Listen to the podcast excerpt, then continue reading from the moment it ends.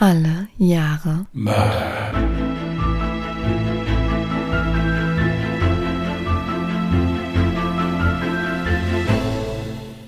Herzlich willkommen zu Alle Jahre Mörder, der True Crime Podcast mit Christian, hallo. Und Jasmin. Hi. hallo ihr Lieben, seid gegrüßt.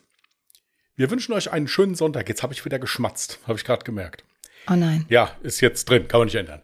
ähm, wir wünschen euch nichtsdestotrotz schmatzenderweise auch einen schönen Sonntag.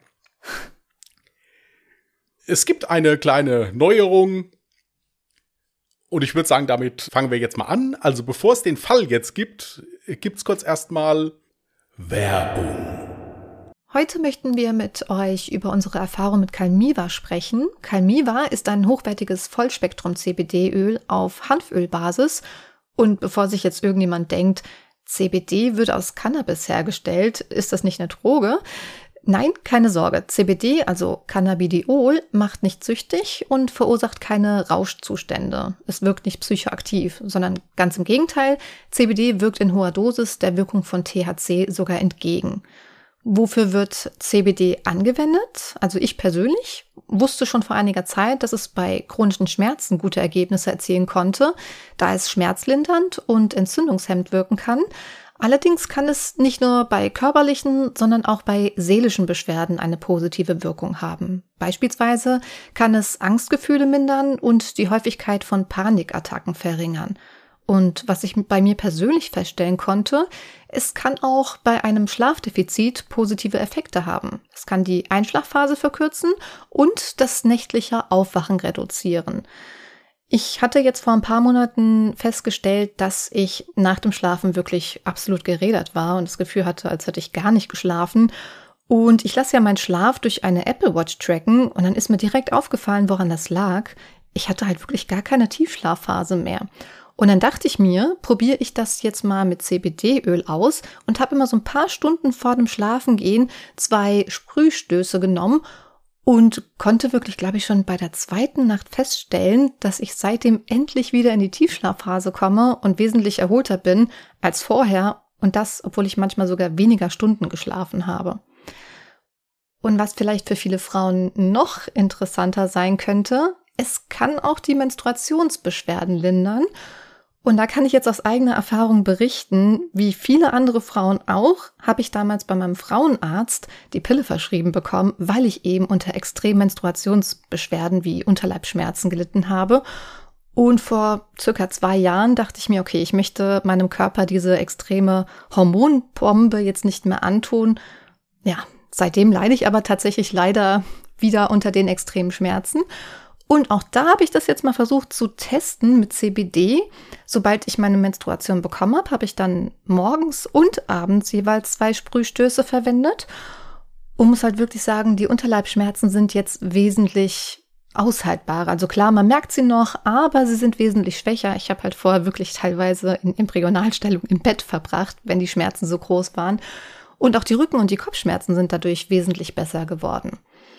Natürlich gibt es auch zahlreiche andere Anwendungsbeispiele. Bei Akne und unreiner Haut kann es als Salbe, Creme oder Öl angewendet das Hautbild verbessern, da es entzündungshemmend wirkt und dafür sorgt, dass nicht mehr so viel Talg nachproduziert wird. Und auch da muss ich sagen, während meiner Tage habe ich auch ganz oft etwas unreinere Haut bekommen und das hat sich auch seitdem verbessert, seitdem ich das CBD-Öl verwende. Jetzt frage ich mich natürlich auch noch, was konntest du denn bei der Anwendung für positive Effekte feststellen, Christian? Gut, also bei Menstruationsbeschwerden kann ich ja nicht so mitreden, aber ich setze das wirklich sehr, sehr gerne ein bei Kopfschmerzen oder auch bei Nackenschmerzen. Wenn der Nacken verspannt ist, ist bei mir öfters mal der Fall, dass es dann ziemlich heftige Kopfschmerzen bei mir gibt. Und äh, ich komme da mit dem 30-prozentigen wirklich mit einem Sprühstoß hin und ich merke dann wirklich, dass sich die ganze Sache entspannt. Im Prinzip sowohl der Nacken als auch die Kopfschmerzen. Also das hilft mir wirklich sehr, sehr gut. Ich bin mehr so der Akutanwender, aber komme damit wirklich sehr gut klar. Äh, es gibt drei verschiedene Geschmacksrichtungen, das ist ganz interessant. Es gibt Lime, Mint und Natural oder Natural. Ich persönlich habe das Lime, ich finde das echt klasse. Schmeckt wirklich so leicht zitronig, einfach übertüncht den Geschmack von diesem CBD-Öl, der auch ein bisschen gewöhnungsbedürftig ist. Ähm, und es gibt verschiedene Stärken. Es gibt äh, Dosagen 5%, 10%, 20 und 30%. Wie gesagt, ich habe jetzt die 30% getestet, weil ich halt auch ein recht großer, stämmiger Mensch bin. Äh, und da wurde mir empfohlen, ich soll das 30-prozentige nehmen. Ist sehr ergiebig, klappt hervorragend, unter die Zunge sprühen einfach. Bin ich also wirklich sehr zufrieden mit und war positiv überrascht. Ich hatte vorher noch keinerlei Berührung mit CBD-Ölen oder generell mit CBD. Also ich persönlich habe auch das Leim ausprobiert, weil ich auch diesen typischen CBD-Geschmack ehrlich gesagt nicht ganz so mag. Ähm, das Ganze habe ich in 10% probiert, also nicht 30% so wie du und habe äh, festgestellt, dass es bei mir auch absolut ausreicht, um einen Effekt zu bemerken. Da ich ja eher zierlich gebaut bin, hat es auch absolut ausgereicht. Das CBD-Öl kommt in einer praktischen Sprühkopfflasche. So ist die Anwendung und die Dosierung für mich am einfachsten. Und man könnte sogar die Flasche mit Freunden oder der Familie teilen, weil die Anwendung sehr hygienisch bleibt. Gut, was man natürlich nicht vergessen darf, man darf dabei kein Heilversprechen oder sowas aussprechen. Das ist also kein Medikament in dem Sinne. Es fällt unter die Region Kosmetikprodukt. Ich kann für meinen Teil sagen, dass ich da wirklich sehr positive Erfahrungen mitgemacht habe. Und da passt bei mir dann auch der Slogan von Calmiva, Veni Vidi Sensi. Also es bedeutet im Prinzip so viel, ich kam, sah und spürte. Also tatsächlich bei mir, ich kann positiv davon berichten. Genau. Sämtliche Informationen und Anwendungsbeispiele zu dem CBD-Öl von Calmiva könnt ihr auf der Webseite calmiva.de nochmals nachlesen. Die Seite haben wir selbstverständlich auch nochmal in unserer Podcast-Beschreibung verlinkt und mit dem Code AJM10 erhaltet ihr sogar 10% Rabatt auf euren Ersteinkauf oder ihr folgt ganz einfach dem Link in unserer Beschreibung und erhaltet im Warenkorb automatisch 10% auf euren Erstkauf. Werbung beendet. Wir haben jetzt einen Werbepartner und darüber freuen wir uns sehr, weil der aus unserem Bekanntenkreis ist. Wir haben einige Werbeanfragen vorher schon bekommen, die wir alle abgelehnt haben, weil wir da irgendwie mit dem Produkt auch nicht so einverstanden waren oder es nicht so vernünftig beurteilen konnten. Sagen wir so, mit dem Produkt hier sind wir sehr einverstanden, wir können es sehr vernünftig beurteilen, wie ihr in der Werbung gehört habt. Und äh, deswegen schaut gern mal rein, guckt es euch mal an vielleicht ist es ja auch was für euch. Genau. Übrigens, ähm, wir haben diesen Snippet ja schon vorher aufgenommen, aber lustigerweise sitze ich jetzt gerade wirklich wieder hier und habe ähm, Unterleibschmerzen. Aber sie sind gerade noch sehr gut auszuhalten, weil ich heute Morgen direkt dran gedacht habe und mir schon die ersten Pumpstöße gegönnt habe, in Anführungsstrichen. Ich wünschte, ich könnte jetzt über dich sagen, dann werde ich dir jetzt den Fall vortragen und der wird deine Laune heben. Aber das kann ich leider nicht mit ruhigem Gewissen sagen. Für mich der bisher heftigste Fall, den ich gemacht habe, muss ich sagen. Deswegen kommt jetzt hier meine Triggerwarnung. In meinem heutigen Fall geht es um sexuelle Gewalt an Kindern. Einige Namen habe ich auch geändert. Na, würde ich sagen, ich leg mal los. Ja. Es ist Sonntag, der 30. September 2001 im Saarbrücker Stadtteil Burbach. Der eher sozial schwache Stadtteil ist heute in Feierlaune. Es ist Kirmes. Karussells, Süßigkeitenstände und emsiges Treiben auf dem Kirmesplatz. Das ist genau nach dem Geschmack des fünfjährigen Pascal. Der kleine Junge ist mit seinem Fahrrad unterwegs. Alleine, ohne Aufsicht. Das ist öfters der Fall. Pascals Mutter muss sich aktuell alleine um ihn kümmern, da sein Vater mal wieder einen Alkoholentzug in der Klinik machen muss. Er soll dies auf Bitten seines Sohns getan haben, denn Pascal hatte des Öfteren gesagt, dass sein Papa sich, Zitat, tot trinke und er dann Angst hätte. Am Morgen wird Pascal noch von einigen Zeugen auf der Kirmes gesehen. Dann verliert sich die Spur des Fünfjährigen. Und die Suche nach ihm sowie die darauffolgenden Ermittlungen sollen nicht nur Saarbrücken, sondern ganz Deutschland schockieren. Im Zuge der polizeilichen Befragung sollen einige Beamte deutlich über ihre psychische Belastungsgrenze gekommen sein – sodass Verhöre abgebrochen und Ermittlungsbesprechungen zu internen Selbsthilfegruppen mutierten. Ja, und auch ich muss sagen, dass mich die Recherche zu diesem Fall an die eine oder andere Grenze gebracht hat. Aber von Anfang an. Wo ist Pascal? Diese Frage stellte Pascals überforderte Mutter weinend telefonisch ihrer Schwester Inge. Als der kleine Junge in den Mittagsstunden nicht nach Hause kam, wusste sich die Mutter keinen Rat mehr. Da sie mental nicht in der Lage war, mit den Behörden zusammenzuarbeiten, übernahm diesen Part Pascals Tante Inge.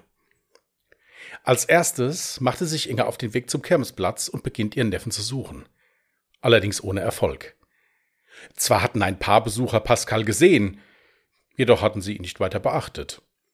Die mittlerweile verständigte Polizei versucht sich als erstes Mal in Einschätzungen, was passiert sein könnte. Hierbei ziehen die Beamten ein Weglaufen des Kindes, eine mögliche Kindesaussetzung durch die Eltern, aber natürlich auch eine Entführung in Betracht. Die beiden ersten Punkte konnten schnell als unwahrscheinliche Szenarien ausgeschlossen werden. Pascal hatte nie zuvor Anstalten gemacht, von zu Hause wegzulaufen, und auch seine Eltern machten nicht den Eindruck, als ob sie ihr Kind irgendwo ausgesetzt hätten. Dafür waren sie auch viel zu sehr in Trauer ob des Verschwindens ihres Sohnes. Eine Entführung hielten die Polizisten ebenfalls für eher unwahrscheinlich, da diese meist mit einer Lösegeldforderung verbunden war und Pascals Eltern verfügten über keinerlei Reichtümer. Die Familie lebte von staatlichen Bezügen. Somit kamen die Ermittler zum wahrscheinlichsten und zugleich schlimmsten Verdacht. Eine sexuell motivierte Tat. Dies war einige Jahre zuvor schon mal vorgekommen und erschütterte die Bevölkerung. Es wird die Soko Hütte eingerichtet und die Polizei beginnt mit ihrer Arbeit. Es werden Dutzende von Zeugen befragt und das Gebiet weiträumig abgesucht. Hierfür werden sogar Helikopter mit Wärmebildkameras eingesetzt. Jedoch alles ohne jeglichen Erfolg. Pascal ist und bleibt verschwunden. Die Eltern melden sich in einer Pressekonferenz der Ermittler zu Wort und flehen ihren Sohn an nach Hause zu kommen. Unter Tränen sinkt Pascals gebrochener Vater in seinem Stuhl zusammen. Dann einige Tage später eine überraschende Wendung. Eine von Pascals Halbschwestern, die 15-jährige Maria, beschuldigt ihre 18 Jahre alte Schwester Natascha, Pascal von der Kirmes gelockt und am Ufer der Saar erschlagen zu haben. Die Leiche haben beide dann den Fluss geworfen. Grund soll ein Streit mit dem kleinen Jungen gewesen sein. Die Schwestern werden verhaftet und nun als Beschuldigte verhört. Jedoch zieht Natascha einen Tag nach ihrer Aussage diese wieder zurück. Später wird sie die damals verhörenden Beamten wegen Aussageerpressung anzeigen. Aber nicht, weil sie sie zur Beschuldigung ihrer Schwester gezwungen haben. Nein sondern weil sie unter Anwendung körperlicher Gewalt die 15-Jährige dazu zwangen, ihre Aussage zurückzuziehen. Sie sollte aussagen, sie habe gesehen, dass Pascal mit einem unbekannten Mann weggegangen und in ein Auto gestiegen sei. Es wird nicht das einzige Mysterium im Fall Pascal bleiben. Die Ermittler standen nun wieder am Anfang und mit leeren Händen da. Und dies sollte ein Jahr so bleiben. Szenenwechsel. Renate Pauli ist Kinderkrankenschwester mit Leib und Seele. Die Mutter von fünf mittlerweile erwachsenen Kindern ist selbst in einem Kinderheim aufgewachsen und hat nun den Entschluss gefasst, ein Pflegekind aus Burbach bei sich aufzunehmen. Zu gerne würde sie einem sozial benachteiligten Kind ein sicheres und schönes Zuhause geben. Hierfür hat sie immer wieder mit dem Jugendamt gesprochen und dies zeigte sich sehr offen für ihr Angebot. Lediglich eine Bitte äußerte Renate mehrfach und eindringlich. Sie traue es sich nicht zu, ein Kind aufzunehmen, welches Opfer von sexuellem Missbrauch geworden war. Die Vollblutmutter traute sich eine solche Betreuung nicht zu und wollte weder das Kind noch das Jugendamt enttäuschen. Nach einigem Hin und Her zieht ein kleiner Junge in ihr Haus ein. Wir nennen ihn Timo. Seinen wirklichen Namen mochte er nie, und darum nenne ich ihn auch nicht. Timo ist ein fröhliches, aufgeschlossenes und herzliches Kind. Er fühlte sich sofort wohl in Renates Familie und wurde auch sehr gut aufgenommen. Doch nach einer kurzen Zeit verschlechterte sich Timos Befinden merklich. Der kleine Junge leidet unter schlimmen Albträumen und wacht häufig nachts schweißgebadet und total verängstigt auf. Auch wurde er immer verschlossener und begann Bilder zu malen, die seine Pflegemutter besorgten. Um hier nichts zu verpassen, suchte Renate Hilfe bei Kinderärzten und Psychologen. Was dann ans Licht kommt, lässt alle Beteiligten heute noch fassungslos sein. Timo erzählt, dass er von seiner leiblichen Mutter, einer Prostituierten und Trinkerin, anderen Männern zum Sex angeboten wurde. Und das an einem ganz bestimmten Ort. In der Tosa-Klause, einer kleinen heruntergekommenen Kneipe in Burbach, in dem sich die soziale Unterschicht Saarbrückens traf. Trinker, Drogenabhängige und Spielsüchtige waren nur ein kleiner Auszug der elitären Gästeliste von Wirtin Juliane M. Diese ist im Gegensatz zu ihrer Kneipe in der Stadt gut angesehen. Sie ist seit ihrer Geburt gehbehindert ehrenamtliche Chefin am Jugendgericht und unterhält außerdem ein gutes Verhältnis zur Polizei. In vielen Diebstahlsfällen ohne Spur lieferte Juliane M. das eine oder andere Mal den entscheidenden Hinweis. Auch kommt bei den Ermittlungen der Polizei heraus, dass sie für alle Gäste eine Art Anführerfigur darstellte, die nahezu immer Ton und Richtung vorgab. In dieser schäbigen Kneipe soll die Unversehrtheit eines kleinen Jungen so gut wie gar nichts wert gewesen sein. Eine Reportage formulierte es so. Sex mit einem kleinen Jungen waren lediglich ein paar Striche mehr auf dem Bierdeckel. Und eben dieses Martyrium soll der kleine Timo einige Zeit täglich ausgehalten haben. Aber als wäre diese Aussage nicht schon schockierend genug, erzählte Timo den Therapeuten noch eine weitere Sache. Als er von seiner aktuellen Pflegemutter aus seinem zerrütteten Elternhaus gerettet wurde, musste ein anderer kleiner Junge seinen Platz einnehmen. Und bei diesem Jungen soll es sich um den kleinen Pascal gehandelt haben. Die ermittelten Beamten werden hinzugezogen und sind sprachlos. Mit großer Energie und dem absoluten Willen, dieses abscheuliche Verbrechen aufzuklären, nehmen sie die Ermittlungen auf. Und sie beginnen mit der leiblichen Mutter von Timo, Maria B. Sie wird von den Ermittlern ins Verhör genommen und gesteht. Ja, sie hat ihren Sohn Männern gegen Geld zum Sex angeboten. Und ja, auch den kleinen Pascal kenne sie. Und es kommt noch schlimmer.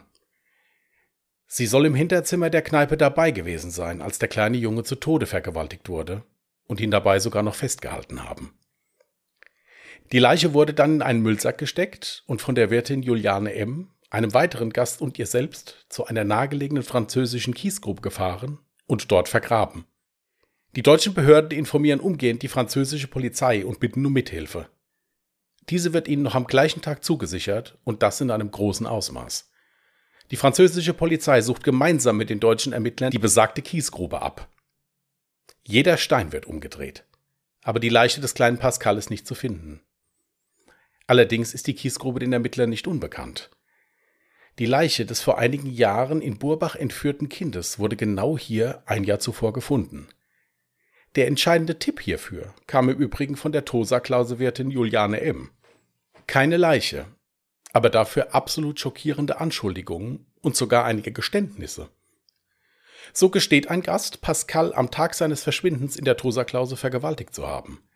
Danach sei er nochmal auf die Kirmes gegangen. Da eben dieser Verdächtige jedoch nicht mit dem späteren Mord an Pascal in Verbindung gebracht werden kann, wird sein Verfahren abgetrennt. Jedoch viele der tatverdächtigen Besucher der Tosa-Klause leugnen nach wie vor, an der Tat beteiligt gewesen zu sein. Die Ermittler entscheiden sich nun zu einem sehr aufwendigen und noch nie dagewesenen Schritt. In einer alten Lagerhalle bauen sie schematisch die Räumlichkeiten der Kneipe nach. Sie platzieren Statisten, denen sie Namensschilder mit den Namen der Verdächtigen umgehängt haben, nach den Angaben von Timos Mutter Maria B. Diese ist selbst in dem Nachbau zugegen und soll den Ermittlern nun genau beschreiben, wer wo gestanden und vor allen Dingen, wer was verbrochen hat. Auch die Vergewaltigungsszene im Hinterzimmer der Tosa-Klause wird von den Ermittlern nachgestellt. Maria B. soll auch hier einmal ganz genau zeigen, wie sie den kleinen Pascal in seinem Todeskampf auf die Matratze gedrückt hat. Sie schilderte nahezu emotionslos, wie sie den kleinen Jungen festgehalten hat, während ein Gast ihn vergewaltigte. Welch emotionaler Druck auf den beteiligten Ermittlern gelastet haben muss. Man kann es sich, ich denke mir, nicht im entferntesten vorstellen. Und dann beginnt am 20. September 2004 im Saal 38 der Prozess vor der großen Strafkammer des Saarbrücker Landgerichts. 50 Polizeibeamte sichern während des Prozesses den Saal, da man Übergriffe auf die Beschuldigten befürchtet. Insgesamt zwölf Angeklagte, acht Männer und vier Frauen stehen vor Gericht. Die Verlesung der Anklageschrift dauert 45 Minuten. Darin heißt es unter anderem, ich zitiere, Pascal habe zunächst Süßigkeiten erhalten. Danach habe die Angeklagte B. den sich heftig sträubenden Pascal in ein zu der Tosa-Klausel gehörendes Kämmerchen geschleppt, um es den Angeklagten S. und R. sowie weiteren Mitangeklagten, die dafür ange Angeklagte M. jeweils 20 D-Mark hätten zahlen müssen, zu ermöglichen, das Kind sexuell zu missbrauchen. Die Angeklagte W. habe sie dabei unterstützt und ebenfalls sexuelle Handlungen an dem Kind vorgenommen. Während des gewaltsamen Missbrauchs durch den Angeklagten R habe Pascal begonnen, noch lauter zu schreien. Die Angeklagte W., die das Gesamtgeschehen foto- und videografiert habe, und der Angeklagte R hätten sodann die Angeklagte M aufgefordert, das Kind ruhig zu stellen. B habe daraufhin den Kopf von Pascal gewaltsam nach unten auf das Kissen gedrückt. Die Staatsanwaltschaft ist sich wie die breite Öffentlichkeit sicher, dass es nur so Schuldsprüche hageln wird und der Prozess schnell vorbei sein wird. 29 Verhandlungstage sind angesetzt und ein Ersatzrichter sehen alle Prozessbeteiligten ob der Eindeutigkeit der Beweislage für nicht notwendig. Sie sollten sich alle irren. Denn schon zu Beginn der Verhandlungen hat das Gericht erhebliche Zweifel an der Richtigkeit einiger Geständnisse. Und auch Maria B., die als eine Hauptbelastungszeugin dienen sollte, verkaufte sich alles andere als glaubhaft. Ihre Ausführungen wirken auswendig gelernt und bei Nachfragen kann sie oft nicht richtig antworten. Das Gericht bescheinigt ihr im Verlauf des Prozesses eine mindere Intelligenz. Tosa-Klausurwirtin Juliane M. schweigt zu allen Vorwürfen. Und dies wird sie auch den ganzen Prozess so beibehalten. Sie wirkt das gesamte Verfahren über kalt und teilnahmslos. Beim Verlassen des Gerichtssaals hat sie für die Horde von Fotografen stets ein kleines Grinsen übrig.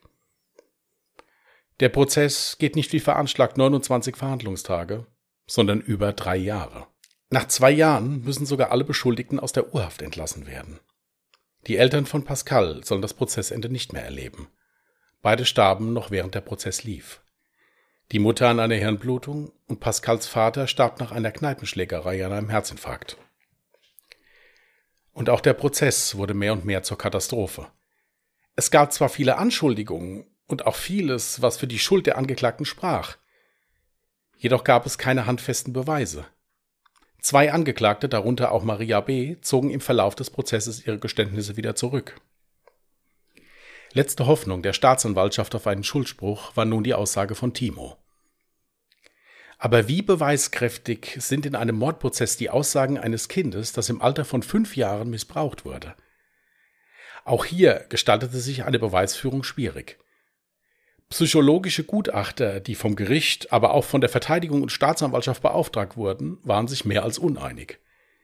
Die einen sagten, dass die Aussage von Timo glaubhaft sei, die anderen meinten, dass es sich hierbei vielmehr um die kindliche Fantasie eines Kindes handelt, was sehr oft verhört wurde. Die Verteidiger der Angeklagten streuten Zweifel, wo es nur ging, und sie waren zum Entsetzen aller Prozessbeobachter damit erfolgreich. So waren sie mehr als ungehalten darüber, dass die Zeichnungen von Timo, die er zu Hause in ein eigens dafür gebautes Kistchen werfen konnte, wenn gerade niemand da war, mit dem er seine Gedanken teilen konnte, nicht als Beweismaterial von der Mutter dem Gericht übergeben wurden. All diese Anträge zogen das Verfahren natürlich enorm in die Länge und zermürbten alle Prozessbeteiligten. Am 7. September 2007, nach 148 Verhandlungstagen, wird das Urteil gesprochen. Alle Angeklagten werden freigesprochen.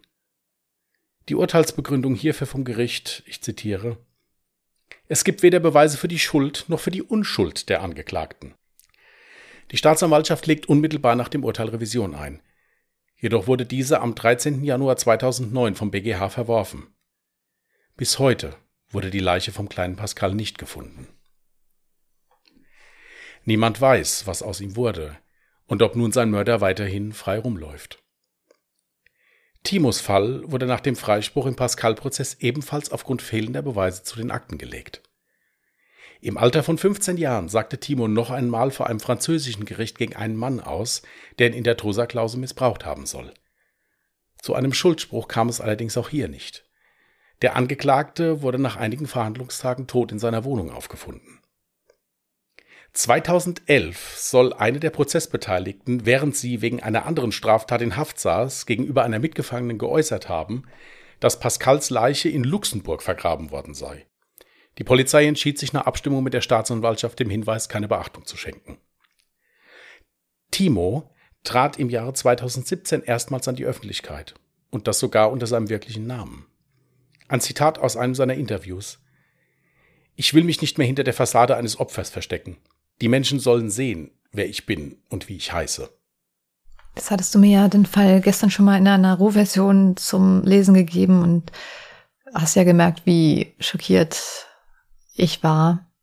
Das bin ich nach wie vor, zumal du ja jetzt noch einiges an Informationen mehr reingepackt hast. du hast vielleicht gehört, dass ich eben, also das werde ich natürlich rausschneiden, aber e-, eben zum Schluss habe ich gesagt, was?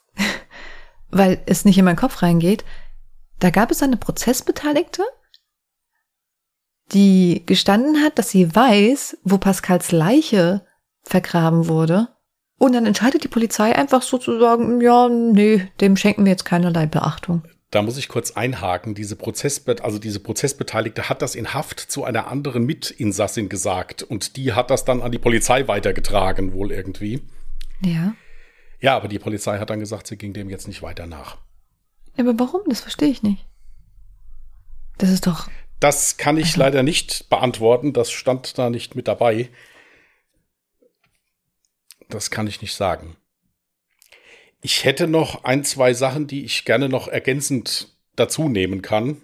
Es ist also so, man hätte hier noch sehr, sehr viel mehr schreiben können, weil auch zu einigen der Prozessbeteiligten noch Zeitungsartikel da waren. Also die waren alle nach und nach immer mal wieder in Haft, teilweise wegen Missbrauchsvorwürfen, teilweise wegen anderen Sachen. Eine Sache, die in Saarbrücken ziemlich für Aufsehen gesorgt hat, ist, dass dieser Fall von Pascal auch bis hin zu so einem kleinen Polizeiskandal geführt hat. Diese Tosa-Klause, also diese Kneipe, die im Übrigen heute keine Kneipe mehr ist, sondern einfach nur ein Abstellraum, ist auch mini klein. Ich werde bei Instagram ein Bild davon reinsetzen. Die soll mehr so ein bisschen als Herberge für V-Männer und V-Frauen genutzt worden sein. Also aus dieser Kneipe, unter anderem von dieser Wirtin, sollen sehr, sehr viele Tipps gekommen sein, womit die Polizei immer ein Stück weitergekommen ist, so in der Unterwelt, in Anführungsstrichen.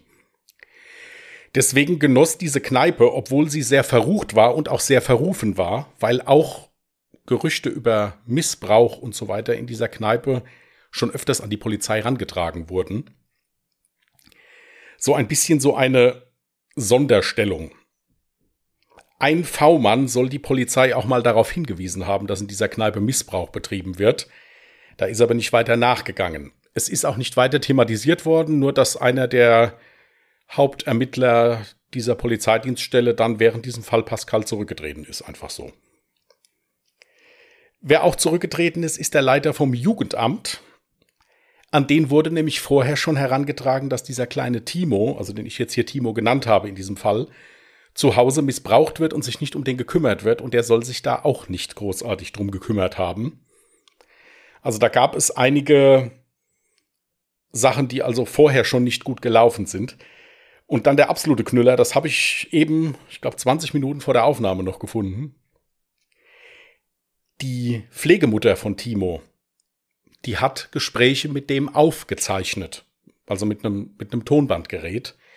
Als die also gemerkt hat, das ist schon heftig, was das Kind erzählt. Diese Tonbandaufnahmen sind auf dem Weg zum Gericht leider verloren gegangen und sind auch nie mehr aufgetaucht. Also, ich hatte da auch erstmal direkt den Eindruck, dass da ja irgendwas nicht stimmen kann. Schon bei dem Teil, als du erzählt hattest, dass die Halbschwestern zunächst eine komplette Falschaussage getätigt haben und sich gegenseitig irgendwie beschuldigt haben, dass sie was damit zu tun hätten. Und dann anschließend nochmal eine Falschaussage getätigt haben mit, äh, dass der Pascal wohl von einem Mann verschleppt worden sei. Und da hatte ich schon irgendwie so den Eindruck, kann es was damit zu tun haben, dass sie vielleicht bestochen wurden, dass sie zu dieser Aussage gezwungen worden waren, weil ja auch diese äh, Wirtin Juliane, äh, Juliane M. hieß sie? Ne? Ich habe den Namen geändert. Also ja, so, in meinem okay. Fall hieß also sie diese, Juliane M. Ja. Du hattest ja gesagt, dass diese Wirtin ja auch mh, mm, bei der Polizei ja so einen ganz besonderen Stellenwert hatte. Also, also mir kam das alles nicht ganz so koscher vor. Schon direkt zu Anfang, noch bevor du das jetzt alles gesagt hast, was du erwähnt hast. Nein, dieser ganze Fall ist nicht koscher. Es geht schon damit los, dass ich mir, es mir nicht erklären kann, dass ein fünfjähriger Junge alleine mit seinem Fahrrad in der Stadt unterwegs ist. Ja, das, da greifst du mir jetzt auch vor. Das habe ich mir nämlich auch aufgeschrieben gehabt. So, das am schlimmsten fand ich ja schon überhaupt den Anfang. Wie kann es sein, dass eine Mutter ihr fünfjähriges Kind alleine rauslässt auf, auf eine Kirmes. Also ist ja jetzt nicht so, dass ich sage, okay, ich lasse das Kind jetzt hier auf dem Spielplatz spielen vor meinem Haus oder sowas. Also das fand ich schon absolutes No-Go. Und dann, das war so, also das war auch ganz, ganz schlimm zu hören, dass der Vater in einer Entzugsklinik war, weil das Kind, du musst dir mal vorstellen, fünfjähriges Kind, das ist ja eigentlich gar nicht so wortgewandt und checkt ja auch viele Dinge gar nicht. Aber wenn ein fünfjähriges Kind das alles schon bemerkt und versteht, was da gerade passiert, dass es sagt, ähm, sein Papa trinkt sich tot, das fand ich auch sehr, sehr heftig. Also das arme Kind ist ja schon so oder so anscheinend in ganz, ganz miesen Verhältnissen aufgewachsen. Ja, also wie gesagt, es liest und hört sich, egal welche Medien man da bedient, das ist von vorne bis hinten eine absolute Tragödie und einfach nur schockierend. Hm. Ich hatte auch zwischendrin gedacht, kannst du den Fall machen, aber ich finde, es ist es wert, dass man das erzählt, wie es laufen kann, halt eben auch. Da sind auch Bücher drüber geschrieben worden, unter anderem von Gisela, Gisela Friedrichsen. Das ist ja eine ganz bekannte Gerichtsreporterin. Mhm. Die hatte ein Buch darüber geschrieben. Dieses Buch wurde auch kurzzeitig mal gerichtlich angehalten. Da hat also irgendeiner was erwirkt, dass das nicht veröffentlicht werden darf. Es hat aber dann funktioniert. Es wurde dann veröffentlicht. Ich mhm. bin mir auch wirklich am überlegen, ob ich mir dieses Buch kaufe und das lese, weil es mich jetzt einfach mal interessiert, weil das wirklich eine sehr, sehr kundige Frau ist im Bereich des Gerichts. Also die ist eine der Top-Gerichtsreporterinnen von Deutschland. Mhm. Ich fand es heftig. Das liest sich wirklich wie ein ja, wie so ein Fernseh-Dreiteiler. Ja, also dass sowas möglich ist, äh, ist unglaublich. Vor allem, weil es ja auch schon geständige Menschen gab. Ich verstehe nicht, wie jemand, der solch eine Tat gesteht, also selbst wenn er jetzt, ich will gerade nur sagen, um Gottes Willen, also selbst wenn er jetzt nicht den Mord, sondern die Vergewaltigung gestanden hat, verstehe ich nicht, wieso ein Mensch jemals wieder auf freien Fuß kommen kann und dafür nicht ins Gefängnis kommt. Also ich hatte noch mal eine Dokumentation dazu geguckt, die war auch sehr gut. Da wurde halt noch mal gesagt, dieser Saarbrücker Stadtteil Burbach, ich weiß nicht, ob das heute auch noch so ist, keine Ahnung, kann ich nicht beurteilen. Jedenfalls wurde dieser Stadtteil als wirklich soziale Schräglage überhaupt nur dargestellt. Mhm. Und ähm, diese Besucher dieser Tosa-Klause halt wirklich als nochmal der Bodensatz davon. Ja, und das wirklich es so war, dass im Prinzip diese Wirtin für die alle auch gedacht hat. Also sie haben da gesessen, haben sich jeden Abend da zugeschüttet und die hat im Prinzip gesagt, wo es lang ging. Und die hat wirklich Fäden gesponnen. Ein Staatsanwalt hat die auch wohl genannt, äh, das wäre die Spinne im Netz. War sehr gut vernetzt in Saarbrücken, war, guck mal, war ehrenamtliche Richterin an Schöffengerichten. Jugendschöffengerichten, also hat Jugendprozesse begleitet. Mhm. Und äh, die wird auch gezeigt in Dokumentationen und so, wenn man sich die anguckt, das passt. Also wie gesagt, die hat ein, die ist da noch grinsend an den Kameras vorbeigelaufen. Anfänglich hat sie sich aufgrund einer Gehbehinderung in den Saal führen lassen. Zum Schluss ist die relativ normal in dem Saal rumgelaufen und auch wieder rausgelaufen dann also es, es ist wirklich egal, was man da liest und wie man da guckt, es ist von vorne bis hinten einfach schockierend. Ja, der ganze Fall hat mich absolut wütend gemacht. Schockiert und einfach nur Wut, die jetzt noch bleibt. Und Unverständnis dafür, dass, ja, also ich meine, allein noch, dass 2011 nochmals entschieden wurde, mh, hm, ja, nee, wir gehen dem nach, dem Hinweis, dem gehen wir nicht nach. Das ist für mich, äh, das, das Ding ist ja auch, also wenn jetzt keine neuen Beweise auftreten, dann ist das Ding ja jetzt durch.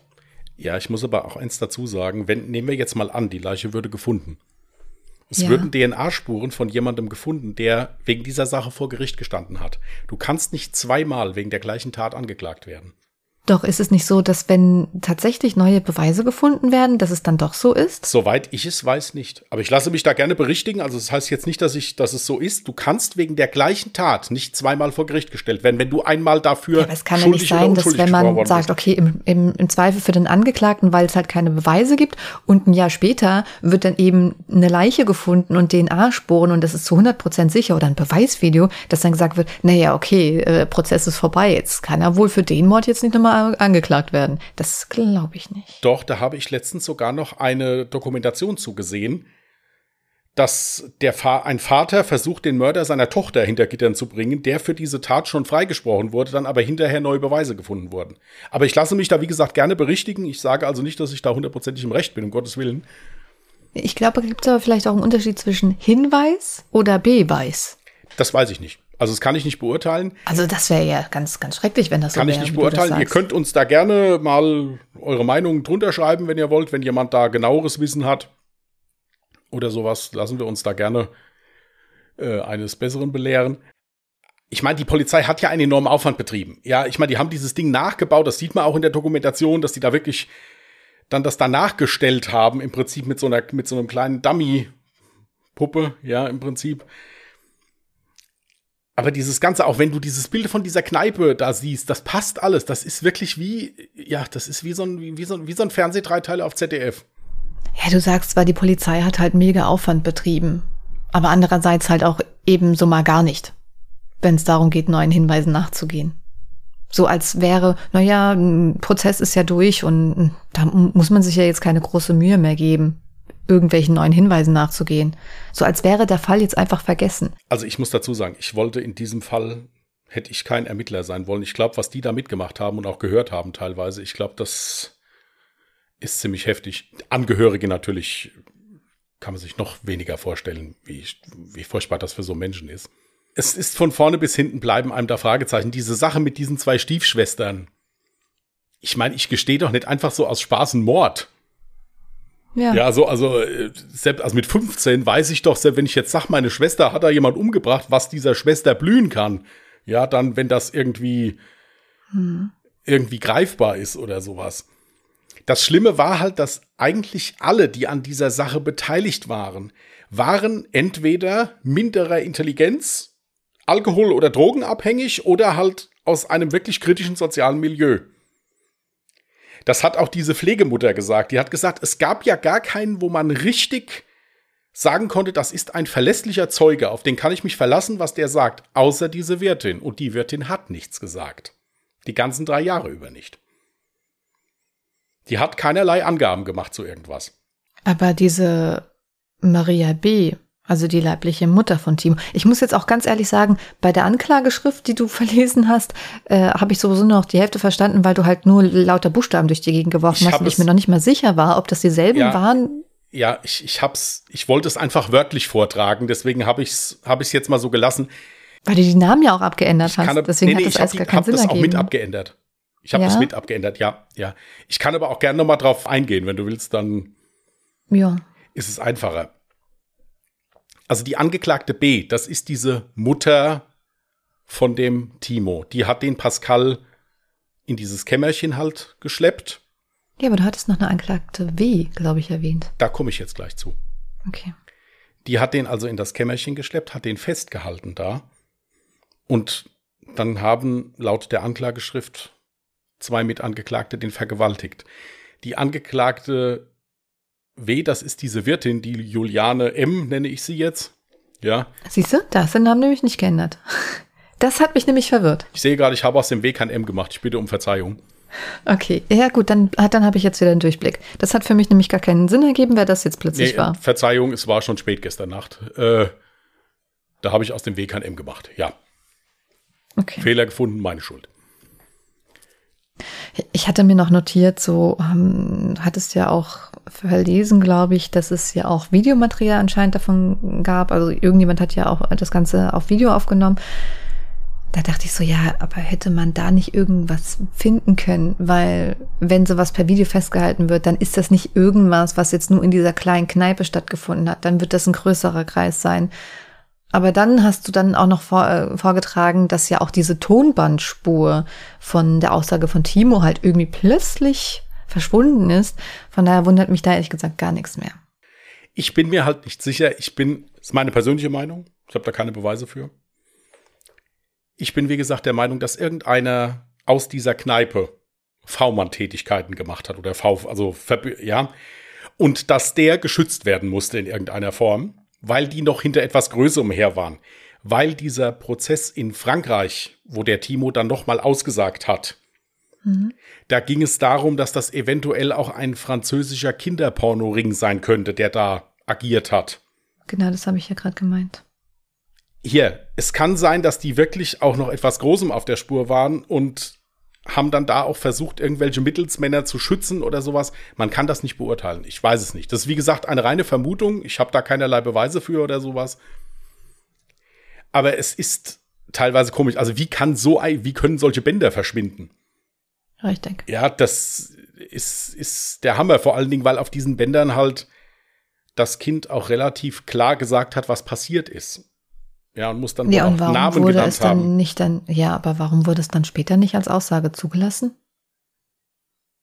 Also ich, Timos Aussage selber? Das Problem ist, dass der vor Gericht auch dann nicht mehr so richtig aussagen konnte, wie er das da auf den Bändern gemacht hat, in vertrauter Umgebung bei seiner Mutter. Das waren ja immer so Momente, wo die dann das schnell aufgenommen hat, wenn er halt von sowas mal erzählt hat oder sowas.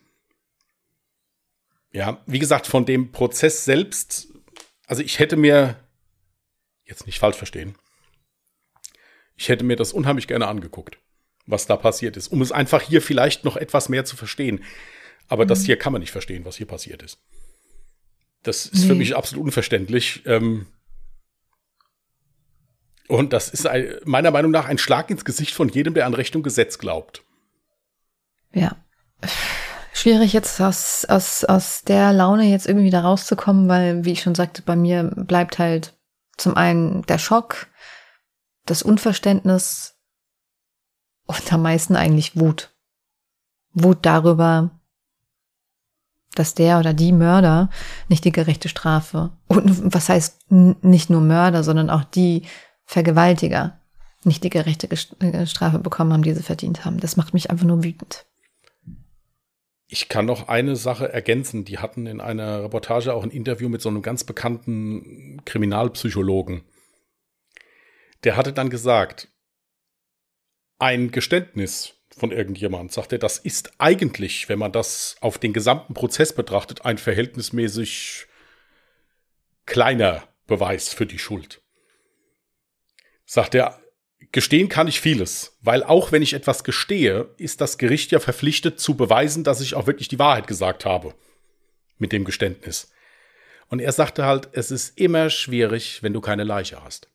Sagt er, wenn du nur von etwas ausgehst, wie es passiert ist, mhm. und auch sonst nichts hast, sagt er, ist es immer schwierig, da was draus zu bauen. Sagt er, und, du, und dann sitzt man vor Gericht und weiß, derjenige ist schuldig, der hat das gemacht, das geht gar nicht anders.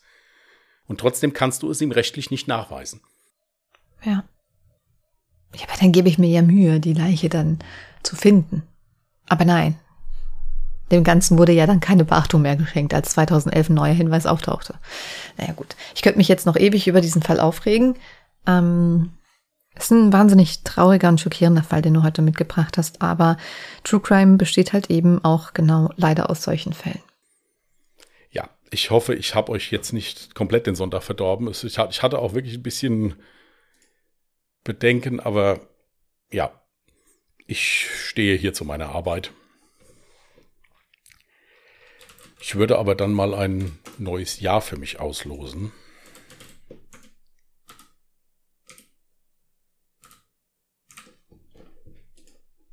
Unsere Zuhörer und Zuhörerinnen können sich natürlich auch noch mal etwas Luft verschaffen und gerne ihre Gedanken zu dem Fall in unsere Kommentare auf Instagram oder Twitter reinschreiben.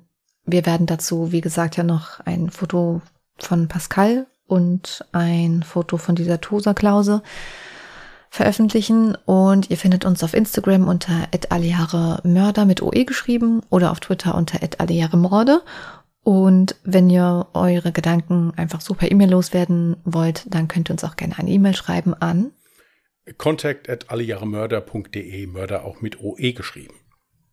Genau. Okay, dann würde ich mal losen, ja? Mhm. 2007. 2007 hattest du bereits einmal, aber findest du ja sicher noch was. Wir probieren's.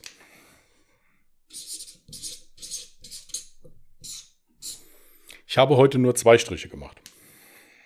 Ach, Quark. Ja. Echt jetzt? Für den Fall, dass ich es irgendwann nochmal vergessen sollte, dass ich im Plus bin. So, ihr Lieben. Jetzt können wir euch nicht mit einem lauten Lachen, aber vielleicht mit einem kleinen Grinsen wegen den Strichen in die restliche Woche entlassen. Wer gerne mit uns mal ein bisschen lachen möchte, der ist herzlich eingeladen, am Mittwoch bei Ungedingst reinzuhören haben wir unten drunter verlinkt. Das ist unser zweiter Podcast. Da geht's viel, viel lustiger zu, viel harmonischer. Ja, gut, harmonischer. Ja, doch, eigentlich ist es auch harmonisch. Ja. Und äh, wenn ihr mal was anderes von uns hören wollt, ist vielleicht nach solchen Fällen eine ganz schöne Abwechslung mal. Hört mal rein. Und apropos Verlinkung in den Show Notes, checkt auch gerne mal die Seite Kalmiva aus. Der Link und der Code steht dann natürlich auch dort drin. Gut. Da wünschen wir euch eine schöne Restwoche. Passt gut auf euch auf. In diesem Sinne macht's gut und tschüss. Macht's gut. Bye.